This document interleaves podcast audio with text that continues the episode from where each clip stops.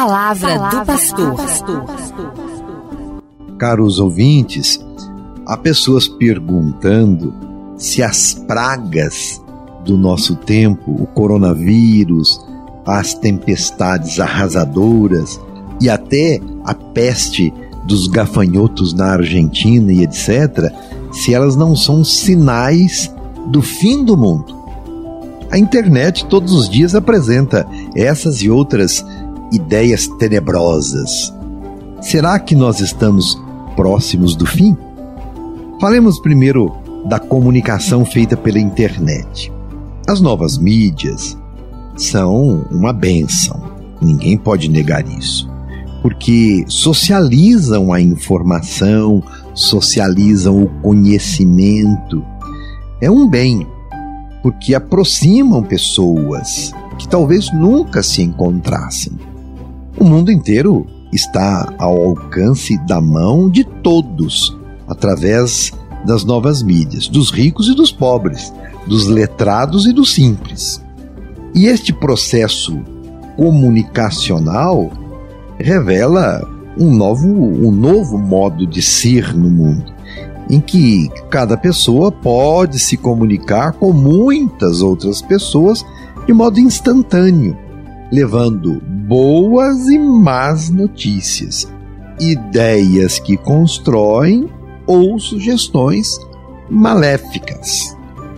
Por isso, precisamos estabelecer um filtro sobre tudo o que é postado sobre aquilo que lemos e sobre aquilo que colocamos para a leitura dos outros. Incrível como proliferam-se na internet maluquices e afirmações sem algum fundamento de verdade. São as famigeradas fake news ou notícias mentirosas.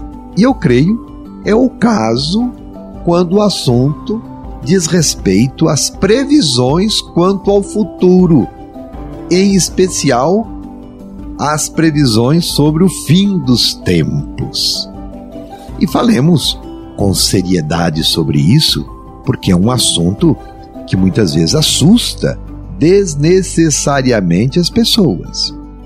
Uma firme constatação: é certo que o tempo em que vivemos terá um termo terá um fim. Isto é certo. Não somente o tempo cronológico, mas as circunstâncias da morte a que todos nós estamos sujeitos. Virá o nosso fim, porque ninguém fica para semente. A palavra de Deus desperta em nós certezas e esperanças quando nós falamos sobre o nosso fim porque o Senhor da vida se manifestará e cumprirá as suas promessas. Qual é a promessa de Jesus? Nenhum daqueles que o Pai me deu se perderá. Para todos chegará o dia do Senhor, isto é certo. O Senhor virá julgar a terra inteira com justiça, a julgará. Portanto, muito diferente do que é sempre alardeado, não há o que temer para quem é bom e vive distante de atitudes de impiedade e de soberba. Não há o que temer. O julgamento do Senhor não é destino antecipado ou predestinação, mas é consequência, consequência dos nossos atos, da maneira como administramos o dom da vida que recebemos. Também já ouvimos: não ficará pedra sobre pedra. E o Senhor dá mesmo na Bíblia esta fatídica sentença. Mas é para que nós, seus discípulos, permaneçamos firmes naquilo que é essencial, quer dizer, a Sua palavra que não passa. No julgamento final, contará exclusivamente o testemunho de vida e a fidelidade ao Evangelho. E o Senhor ainda nos garante a misericórdia divina. Não lemos na Bíblia também? Pois nem um fio de cabelo se perderá. Deus, caro ouvinte, é bondade, é perdão infinito. Acolhamos, pois, o chamado de atenção. Avaliemos quais valores fundamentam o nosso viver. O que não podemos é estar ocupados em não fazer nada, como nos diz São Paulo. Façamos a nossa parte.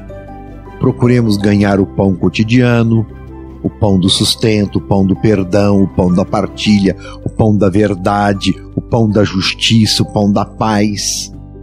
A palavra de Deus nos garante: é permanecendo firmes que tereis a vida.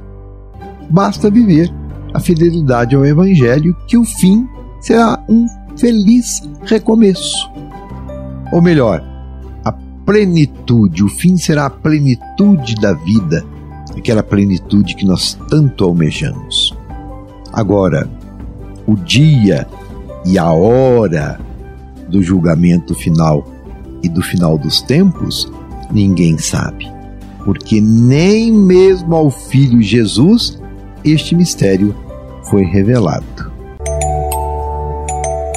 O que sei e afirmo é que, estando com Deus, estaremos sempre em boas mãos, porque Deus sempre quer o melhor para cada um de nós.